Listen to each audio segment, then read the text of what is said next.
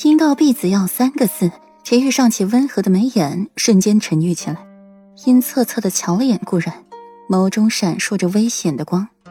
吃婢子药，顾然，你可以啊，当着自己夫君的面儿买婢子药，你还把你夫君放在眼里了吗？顾然看懂了裴玉眼里的意思，解释道：“别人要。”听到别人，想到了左长安，裴玉脸色才渐渐好看起来。不是顾阮要吃避死药就成了，不过也仅是好一点。那掌柜犹疑的看了眼顾阮和裴玉二人，口出惊人言语：“你们俩是出来私奔的吧？”两小家伙看着都挺年轻的，现在又要喝避死药，不是夫妻感情不好，就是两人出来私奔的。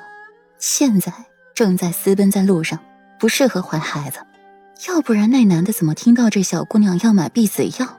一点反驳都没有，顾阮嘴角一抽，笑得尴尬。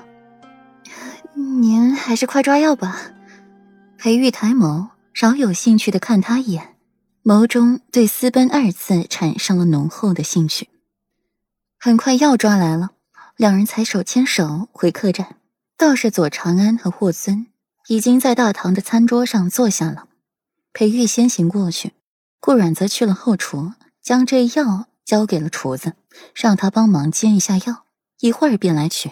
顾阮重新回到了餐桌前，询问：“想吃什么？”“不知道，问一下店小二，这里有什么特色没有？”左长安摇头。顾阮唤来店小二，询问他当地美食。听到“古董羹”三个字，顾阮来了兴趣。这店小二滔滔不绝地介绍着古董羹的来历与吃法。在桌上开一个圆形的洞，上面放置炭火，再放一只锅在上面，加入清水，再调味，按照个人喜好来决定味道。烧至沸腾，再将肉和青菜投入，煮熟即食。那就要这个吧。顾阮接过了菜单，细细点了菜肴、调料。裴玉、霍尊这些公子哥，十指不沾阳春水，上次在梅林做个菜。都能把厨房给炸了，所以这一次顾阮和左长安汲取了经验，坚决不让裴玉和霍尊这两位大少爷干这等粗活。顾阮和左长安忙着煮菜煮肉，另外两个人就负责吃，倒也有良心，还知道替顾阮他们夹菜。顾阮夹起了一块羊肉放入嘴里，不显膻味，倒是口感极佳。这羊肉煮的是恰到好处。很嫩，一点都不显老，汤底也好，将那膻味压了下去。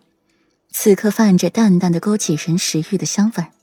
既然吃得满头大汗的，唇瓣红艳艳的，娇艳欲滴，看到身边的男人，心底痒痒的。我不想回平城了。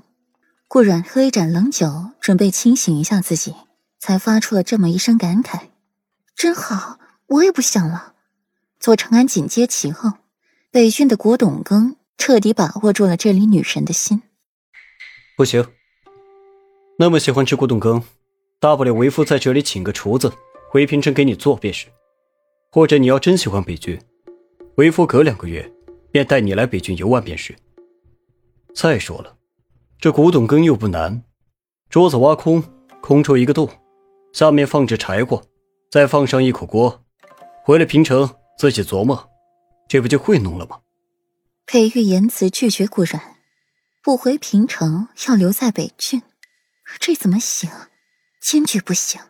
顾然凤眸含笑，这还差不多。顾然舔一舔唇瓣，发现羊肉吃的没多少了，便又换店小二再上两盘羊肉。四人同桌而食，温馨不已。对面的一桌，莫奇看着锅里的黑乎乎一片嘴角狠狠一抽，这都是一些什么玩意儿？黑暗料理呢？不说别的，就这卖相，那也和世子妃弄得差太远了吧？墨河摸摸头，有些尴尬。他也没想到，他见着世子妃把羊肉全放锅里了，他也跟着学。哪知道，墨河看着锅里黑乎乎的羊肉，吞咽一口口水。木奇，要不咱们还是乖乖点炒菜吧。看着这口锅，他实在没食欲了，不想吃东西了。莫奇点头，左右他们不缺这点钱花，换来了店小二。店小二看着面前黑乎乎的一口锅，嘴角狠狠的抽搐一番。他还是第一次见着这样的客人。